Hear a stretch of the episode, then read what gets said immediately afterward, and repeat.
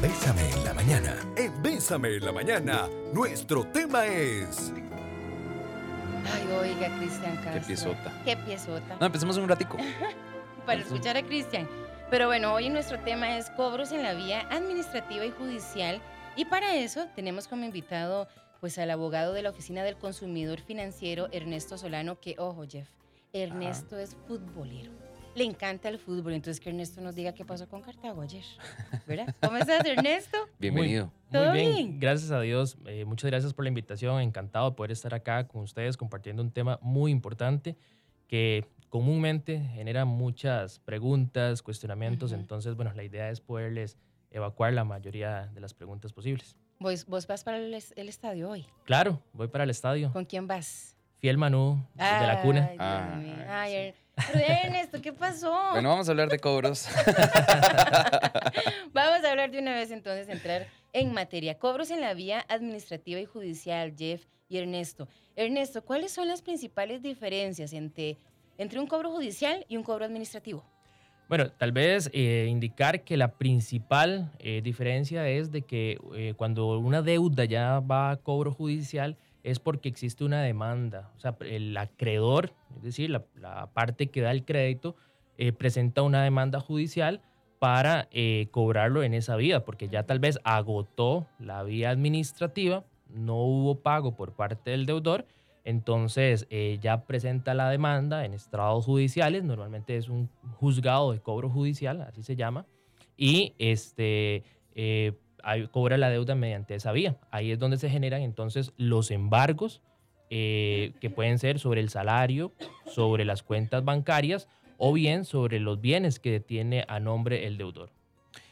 Ernesto, entonces vamos a, vamos a ir desmenuzando un poquito esto.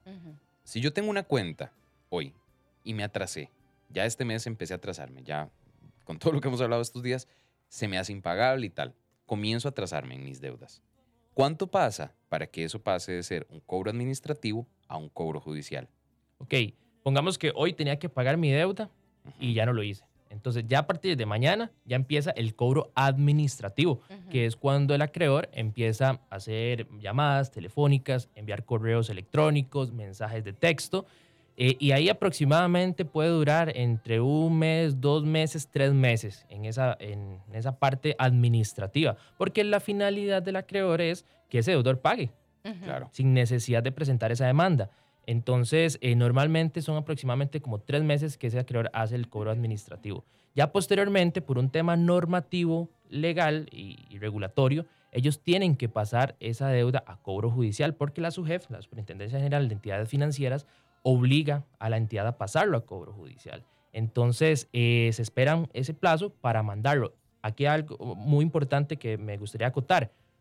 Ya con un día de atraso, ya el acreedor puede presentar el cobro judicial. Lo que pasa es que no es atractivo ni eh, financieramente viable para la entidad acreedora mandarlo inmediatamente a cobro judicial, porque tiene que pagar abogados, tiene que pagar los costos legales que genera esa demanda, entonces no es viable. Hacen primero entonces esa, ese cobro administrativo y entonces ya después de tres, cuatro meses es cuando presentan esa demanda eh, de cobro judicial. Y esta, eh, este proceso de cobro administrativo o, o cobros por la vía administrativa y cobro judicial aplica para cualquier tipo de deuda, o sea, no solamente el, el tema bancario. Cualquier tipo de deuda, ya sea que ustedes compraron un vehículo en una financiera no regulada o en las casas comerciales, cuando usted compra una refrigeradora o una cocina, etcétera, aplica siempre exactamente igual. Primero la parte administrativa y después la parte judicial. Sí, eh, así es el proceso. Exactamente, lo normal. Si alguien tiene alguna consulta, Jeff, ¿verdad? O quiere contarnos algo, hoy estamos con Ernesto Solano, abogado de la Oficina del Consumidor Financiero, y tus mensajes al 8990-004. Ernesto, ¿cómo y quién notifica al deudor que su deuda se encuentra en cobro administrativo? La misma entidad financiera o, o el acreedor es el que realiza esa gestión. Después eh, hay otras entidades financieras o, o acreedores que lo que hacen es eh, delegar esa función cobratoria eh, administrativa a un bufete de abogados o a una empresa que se dedica normalmente a este A tipo eso. de gestiones, porque el negocio de los acreedores no es cobrar, el negocio de los acreedores es prestar dinero. Entonces, existen ya entidades especializadas a realizar ese cobro administrativo, pero eso no obsta para que un mismo acreedor pueda realizar esa gestión cobratoria. Por acá nos ingresa una, una pregunta que me parece bastante válida. Sí. ¿Qué pasa cuando el deudor fallece? Siempre, y, y este, y este se lo agrego para complementarlo, siempre acaba la deuda cuando el, el deudor fallece o no siempre. ¿Qué sucede? No, eh, en este caso, eh, comúnmente las personas creen que cuando la persona fallece o el deudor fallece, ya ahí se extingue la deuda o deja de, de- de valer la deuda. Y no es así. Eh, si la persona no tenía un seguro de vida o de saldo deudor, eh, la deuda se le cobra a los herederos, es decir, a los hijos, al cónyuge eh, o bien a la persona que, que vaya a heredar. Entonces, no solamente heredamos bienes o patrimonios, sino, que también deudas. Ay, Entonces, ahí lo importante que la persona siempre tenga en, en regla o ordenado ese tema para que sus herederos no queden con, con esas deudas. Pero cuando, cuando decís herederos, no necesariamente es que yo haya dejado algo. Es decir, no sé, yo tengo hijos. Ajá. Tengo una deuda de 10 millones con el banco que está en atraso, todo el asunto. O no en atraso, o sea, sencillamente estaba, estaba al día, pero fallecí. No, pero no tengo nada material que dejarle a mis hijos. Automáticamente esa deuda pasa a ser de ellos. Eh, bueno, el acreedor tendría que hacer ese proceso eh, eh, sucesorio, esa es la palabra técnica, eh, o mortual le llaman también, para eh, cobrarle a los herederos, ¿verdad? Eh, esa deuda. Entonces, eh, independientemente que no exista, el acreedor puede abrir ese proceso. Híjole, qué fuerte. Uy, qué fuerte. ¿Ves? Yo pensaba que cuando una persona fallecía se acababa a- así. O sea, no. Ernesto, ¿en qué momento una deuda pasa de cobro administrativo a cobro judicial? Pasa cuando ya el acreedor presenta la demanda. Entonces, podemos eh, decir que ya a los tres meses, cuatro meses, es cuando ya pasa a cobro judicial. Y cuando ese acreedor presenta la demanda, bueno, se genera la primera consecuencia negativa para el deudor, que es el embargo. El embargo puede ser sobre el salario, cuentas bancarias y los bienes que se encuentren a nombre de ese deudor. Y además, bueno, también eh, se procede como con ese reporte negativo ante lo que es el Centro de Información Crediticia, la SUGEF, el récord crediticio, popularmente como se le conoce, y eh, ya entonces se le genera esa mancha que le, que le puede ocasionar bastantes problemas a ese deudor. No es un plazo fijo. O sea, va a depender del acreedor decidir en qué momento el, eh, pasa de un cobro administrativo a un cobro judicial. Es correcto, como decía al inicio, puede ser de que con un solo mes de atraso ya el acreedor presente el proceso de cobro judicial. con un mes. Y siempre que está en, en- bueno, no sé si esto, esto supongo que sí, pero eh, está en tu, en tu espacio, pero cuando está en la vía administrativa, toda deuda sigue sumando intereses hasta que pasa a la vía judicial. Es correcto. Desde el primer día de mora ya empiezan a correr los intereses moratorios porque la persona no está al día. Entonces ya no son intereses corrientes, sino que son intereses moratorios. Súper importante. Por aquí ya comienzan a llegar las preguntas y dice, hola, un ejemplo de eso que, que nos comentaba Ernesto hace un ratito es, la municipalidad siempre hay que pagar. Mi suegra falleció y debía 8 millones de colones. Ahora mi esposo tiene que pagar para que la casa no se pierda. Él no sabía que la mamá tenía tantos años de no pagar. Sí, las deudas municipales son un poquito diferentes por un tema ahí de prescripción, que más adelante creo que lo, lo vamos a tocar. Eh, pero efectivamente, las deudas municipales se le conoce también cuando empieza la moratoria, eh, se, se, se transforma como en una hipoteca legal, así se le llama en la palabra técnica, porque eh, hay un bien que responde por esa deuda, Ujú. por los tributos. Ok, dice por acá, mi consulta es la siguiente. Tengo más de cinco años de no tener relación con una tarjeta. Se supone que había cancelado la deuda. Ahora me dicen que estoy en cobro judicial, pero nunca me han notificado ni he recibido llamada alguna. ¿Cómo proceder? Bueno, eso es una pregunta muy recurrente. Ya entramos a un tema de prescripción de la deuda y esto es cuando, eh, bueno, la persona por X o Y motivo no pagó la deuda de manera total o bien eh, se quedó sin trabajo y no pudo hacerle frente a los pagos. Entonces transcurren cuatro años en el caso de deudas comerciales, es decir, deudas por tarjetas de crédito, pagarés, letras de cambio. Y entonces pasan esos cuatro años, no hay un pago de ese deudor y no hay una notificación del proceso de cobro judicial a ese deudor. Entonces, eh, ese deudor, cuando el acreedor presente el proceso de cobro judicial ante una instancia judicial, eh, se puede apersonar y alegar esa prescripción. otra posibilidad porque esta persona dice que pagó, pero aún así le dijeron que está en cobro judicial. Bueno, puede alegar la excepción de pago, que es como la otra posibilidad de quitarse esa deuda. Decir, no, mire, yo ya pagué y aquí tengo el recibo y esto fue lo que el banco me dijo, o la entidad financiera, lo que me dijo que tenía que pagar. Esa es la otra posibilidad. Ok. Acá hay otro que dice, hola chiquillos, buenos días. Primero que nada, vive, vive, Cartago vive.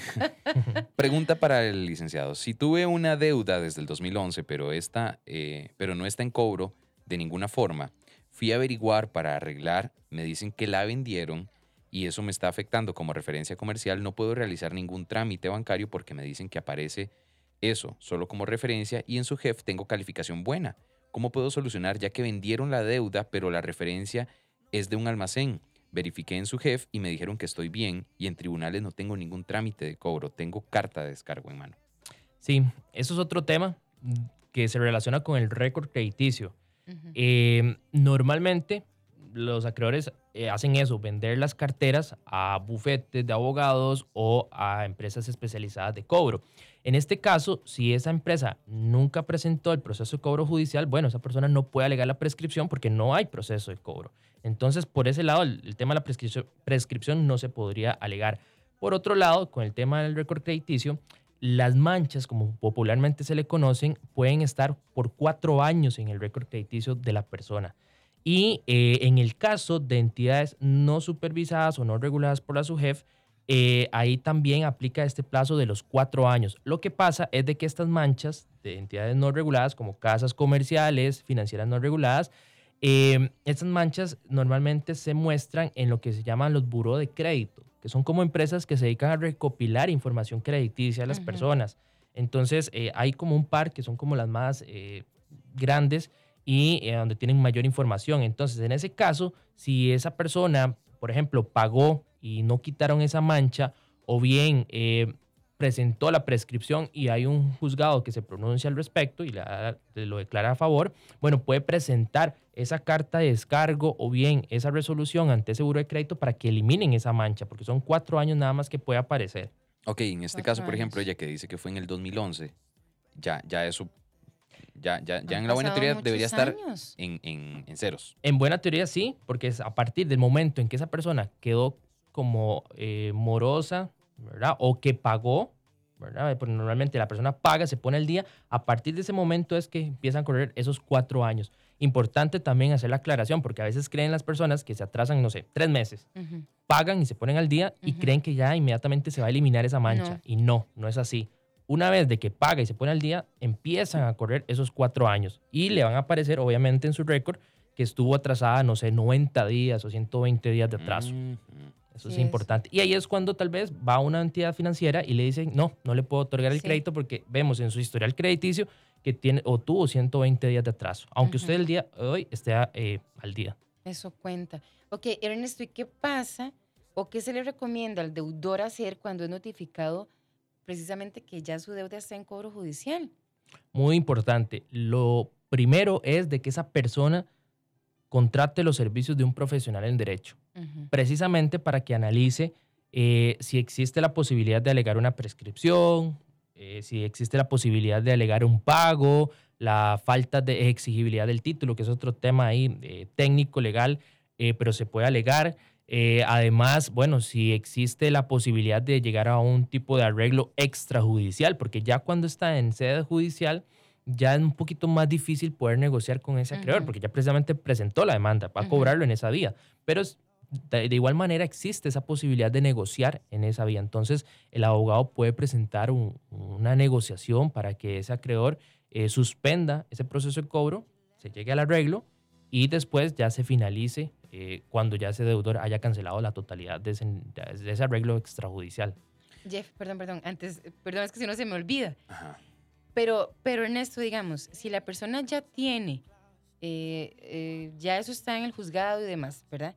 El acreedor puede seguir llamando a cobrar a la persona. Bueno, lamentablemente Costa Rica no tiene legislación en ese sentido. Entonces, a la pregunta, la respuesta concreta es sí puede. Entonces puede mm. llegar como a hacer esas llamadas precisamente para que esa persona tal vez diga, eh, no, no, voy a llegar a un acuerdo con ustedes para cancelarle más rápido. Saca un crédito por otro lado y llega y le cancela.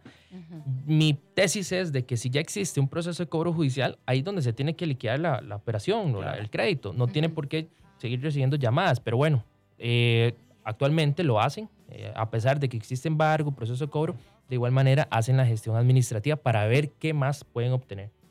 Ernesto, a ver, entonces, para, para irnos eh, como alineando un poco. Tengo una deuda ahorita en, en cobro administrativo por la vía administrativa. Ya va a pasar a cobro judicial. Pasa a cobro judicial y me notifican. ¿Qué debo hacer yo en ese momento? Cuando ya recibo la notificación, ¿qué sigue? ¿Tengo que buscar un abogado? ¿A dónde tengo que ir? ¿Qué tengo que hacer? ¿Cuál es el proceso? Sí, como le decía, lo primero es acudir a donde el abogado o la abogada para que analice ese expediente y ver si puede alegar prescripción, si puede alegar el tema del pago. Es importante también aquí aclarar que lo primero que se genera cuando el acreedor presenta un proceso de cobro es el embargo. El embargo no se tiene que notificar al deudor. El embargo de una vez, una vez de que el juzgado acepta la demanda, envía los decretos de embargo al patrono, en caso de que la persona reciba un salario, o a las entidades financieras para que embarguen el salario o las cuentas bancarias y al registro nacional en caso de que esa persona tenga bienes a su nombre. Entonces, ese embargo se genera de manera automática, no se le notifica al deudor y lo que se le notifica al deudor, y así tiene que ser, es el proceso como tal, pero puede ser posterior a que se generen los embargos. Y otro tema que hay que aclarar es que ese embargo no interrumpe la prescripción. Lo que interrumpe la prescripción es la notificación al deudor. Ok, entonces, por ejemplo, yo tengo una deuda de, no sé, 3 millones, 2 millones, pequeña. Pero lo único que tengo a mi nombre es una propiedad, una finca que puede valer 15. En ese caso, ese embargo, eh, ¿puedo perder la propiedad o, o se hace proporcional o se esperan a llegar a algún arreglo de pago? ¿En qué momento puedo volver a disponer de esa propiedad? Ok, en ese ejemplo, lo primero que se hace es, antes de que a usted le notifiquen de que existe un proceso de cobro judicial, es embargar esa propiedad. O sea, se la anotan en el registro, aparece con un gravamen, eh, que existe un proceso eh, monitorio o, o ejecución hipotecaria. Entonces ya esos terceros pueden ver de que existe un proceso de cobro judicial. Ya después le notifican a usted de que existe el proceso de cobro judicial, que tiene la posibilidad de oponerse, etcétera. Y bueno, si la persona no llega a un arreglo o, no eh, soluciona su situación, ese acreedor puede ejecutar esa garantía o esa propiedad y obviamente van a pagar primero la deuda y todos los intereses que se generan y si queda un saldo eh, remanente se le devuelve al, al consumidor cuando procedan con la venta de ese bien, pero perfectamente pueden rematarla por esa deuda de 2 millones de colones, aunque la propiedad cueste 15 millones de colones. Híjole. Hijo, de verdad. Dice por acá, Ernesto, tengo un cobro judicial que había terminado en embargo de salario. Tengo más de cuatro años de que no me lo cobran. ¿Eso prescribe? No, ya cuando está el proceso eh, de cobro judicial instaurado, cuando ya se generan los embargos, eh, no va a prescribir, porque se supone que ya el acreedor cumplió con su deber, que era cobrarlo en la sede judicial. Entonces, si por X eh, o Y motivo el acreedor no ha podido embargar, bueno, ya él cumplió con su, con su deber y posiblemente es porque tal vez la persona no tenía salario, las cuentas bancarias no las tenía eh, activas, etcétera, o tenía una cuenta, por ejemplo, en un banco público que, que, eh, por su ley constitutiva son inembargables las cuentas de este de banco público. Entonces, eh, puede ser de que por eso nunca hubo un rebajo de embargo, pero eh, no prescribe, no prescribe. ¿Me pueden embargar todo el salario? No, la respuesta contundente es no, solamente me pueden eh, deducir una o, o embargar un porcentaje de ese salario que aproximadamente es como una octava parte.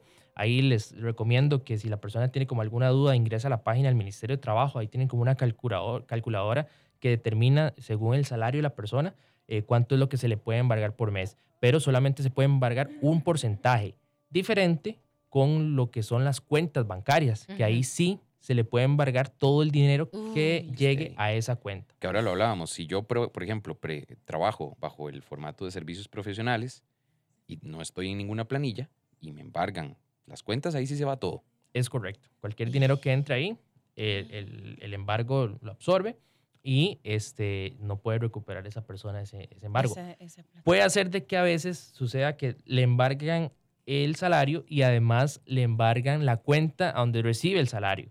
Entonces, ahí hay que hacer como un trámite en lo interno de ese juzgado para que no hagan ese doble rebajo, porque claro. ya, ya, ya le rebajaron el del salario.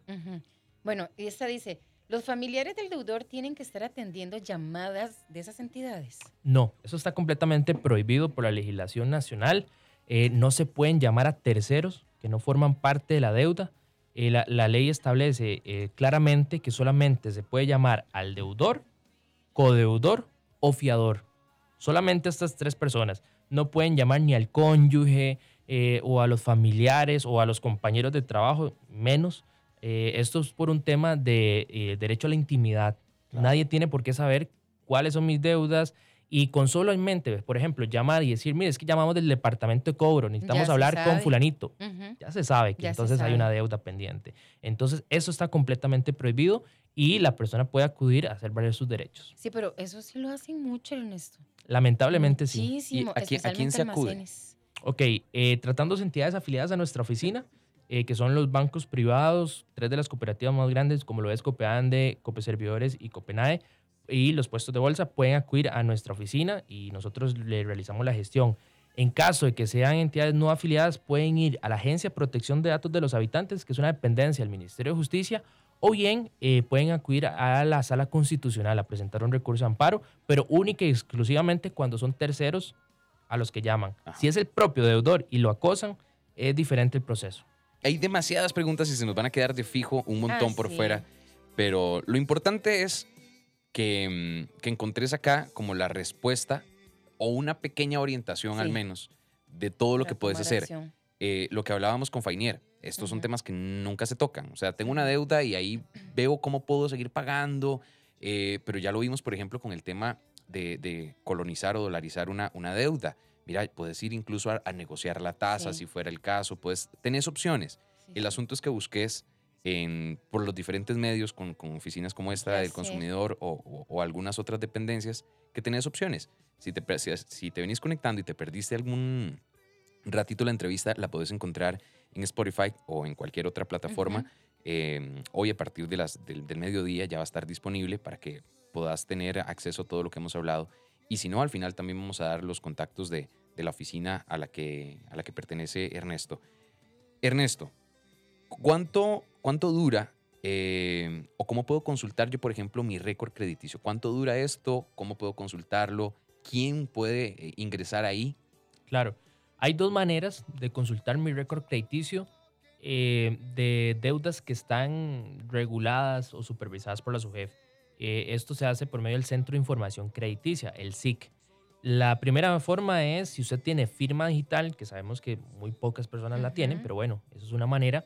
Ingresan a la página web de la SUGEF y ahí hay una parte en donde indican reportes, eh, reporte persona creo que sale, y usted ingresa ahí con su firma digital y ahí le explica ese récord crediticio. La otra manera es acudiendo a cualquier entidad financiera regulada, es decir, bancos, cooperativas, mutuales, y eh, de esta manera eh, la entidad le, le imprime ese reporte. Normalmente tiene un costo, bajo, pero sí tiene un costo. Ok. Eh, ahora, ¿cuánto dura la mancha en mi récord crediticio? Serían cuatro años o 48 meses a partir del momento en que se genera ese reporte, ya sea un reporte por deuda incobrable, por dación en pago, que es cuando la persona mm, le devuelve la garantía la- la- al acreedor porque no puede pagarlo, por cuando pasan a cobro judicial la deuda, cuando el fiador asume la deuda. Esos son como algunos eh, reportes que hace la entidad. Entonces son cuatro años y lamentablemente no se puede hacer absolutamente nada para eliminarlo antes de ese plazo, a menos de que exista un error por parte del acreedor a la hora de generar la mancha. Y una vez que pasan esos cuatro años, automáticamente se elimina o yo tengo que hacer algo para que me quiten ese, ese dato. Eh, tratándose del récord crediticio en su jefe, se elimina de manera automática. Sucede en algunas ocasiones de que el reporte se genera en estos buros de crédito que les decía anteriormente y entonces eh, por X o Y motivo todavía aparece a pesar de que ya pasaron 5 o 6 años. En esos casos la persona tiene que hacer la solicitud al buro de crédito para que eliminen la información. Esto con base, hay toda una ley que, que establece todo el tema de los datos personales y entonces uno les dice que por favor eliminen porque ya no es una información actual ni exacta. Ok. Dicen por acá, ¿a una persona pensionada le pueden embargar la pensión? No, las pensiones son inembargables. Ok. También están pidiendo que por favor, que si puedes explicar lo de la prescripción municipal.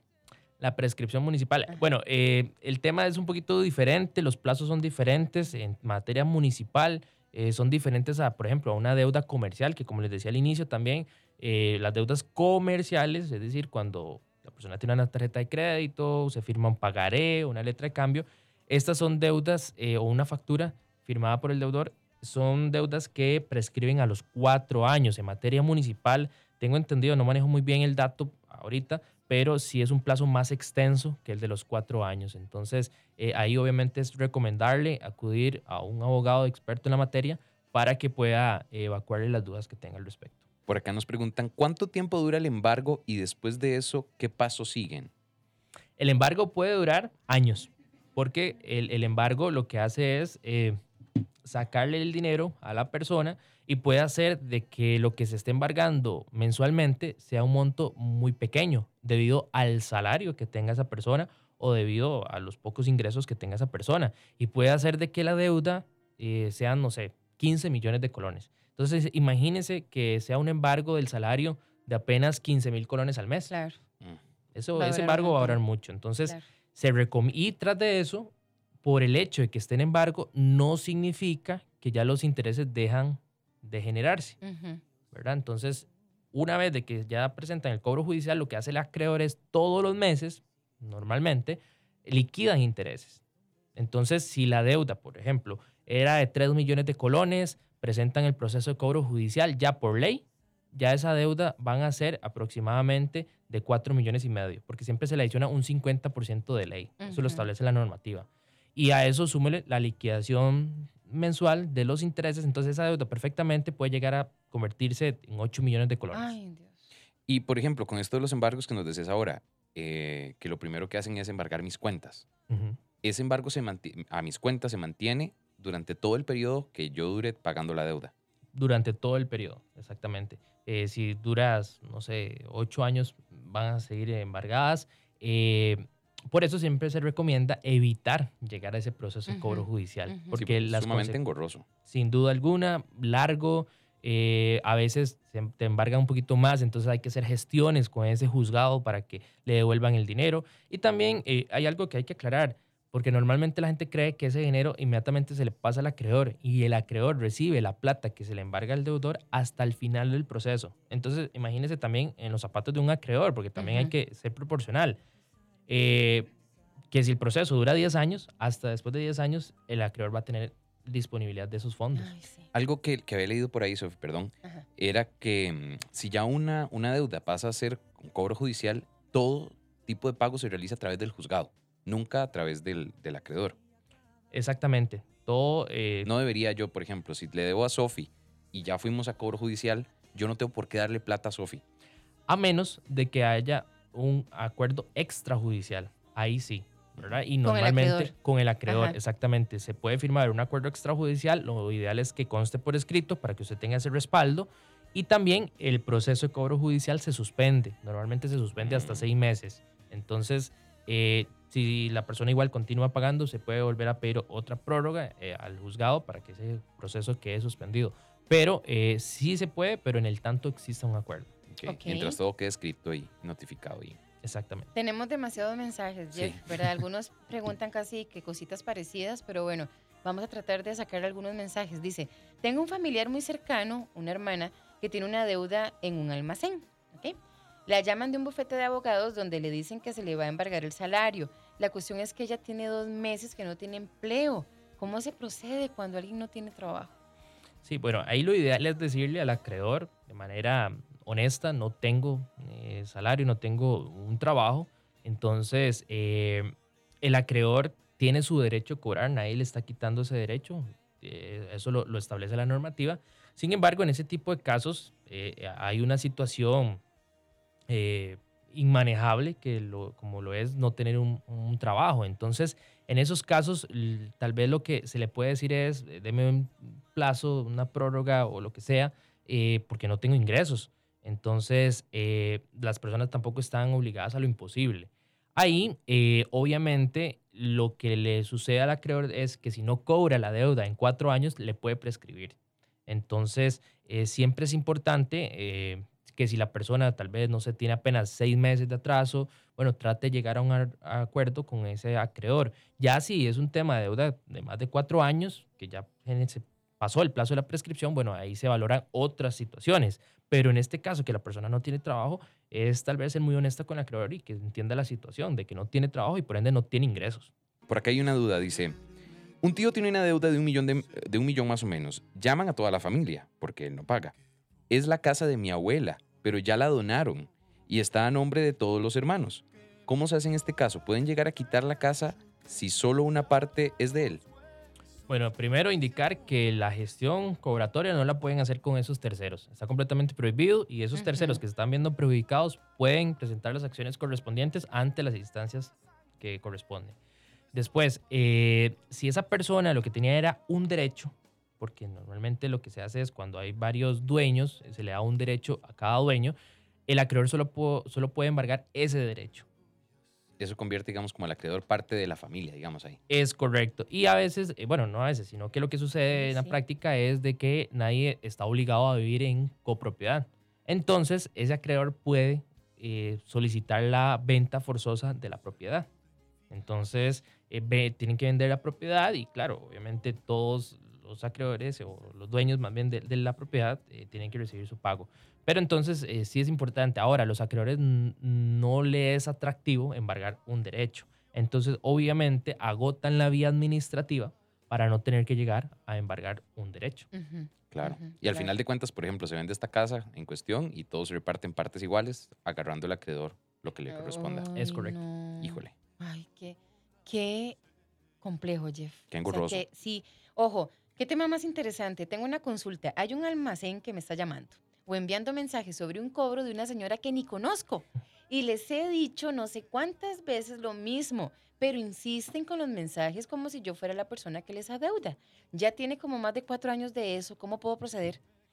Lo primero es decirle a esa casa comercial, no soy esa persona a la que están contactando, por favor elimine mi información de sus bases de datos. Si continúan, y obviamente esa persona tiene que dejarse eh, prueba de esa gestión. Si continúan haciéndolo, ahí ya la persona puede acudir a la sala constitucional eh, a presentar un recurso de amparo o ante la Agencia de Protección de Datos de los Habitantes.